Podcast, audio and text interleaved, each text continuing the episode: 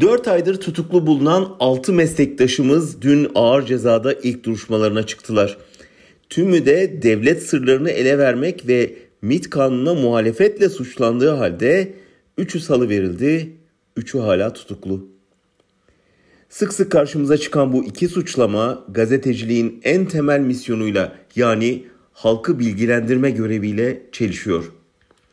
Sadece Türk hükümeti de değil birçok ülkede iktidarlar kendi kusurlarını gizlemek, illegal operasyonlarını örtbas etmek için çok gizli damgasını kullanıyor.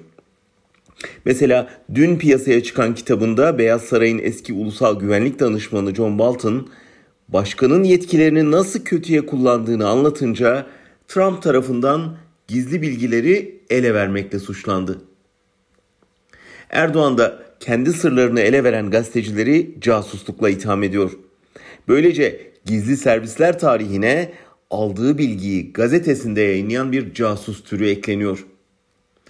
Dünkü yargılamaya konu olan olayı ele alalım. Erdoğan 22 Şubat 2020'de o çok tartışılan Libya'da birkaç tane şehidimiz var açıklamasını yapmıştı. İstihbaratçı olduğu ortaya çıkan şehitlerin isimleri sosyal medyada paylaşıldı. Devre arkadaşları gazeteye ilan verdi. Cenazelerine MİT müsteşarı katıldı. İyi Parti milletvekili Ümit Özdağ nasıl şehit düştüklerini ayrıntısıyla anlattı. Buna rağmen meslektaşlarımız cenazede çekilen bir fotoğrafı yayınlamaktan ötürü yargılanıyor ve MİT mensuplarını ele vermekle suçlanıyorlar.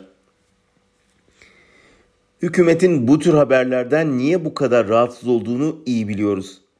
Gazeteci tutuklamalarının çoğunun ardında hükümetin yurt dışı operasyonları var. Suriye, Irak, Libya'da yaptıkları işler bilinmesini istiyorlar.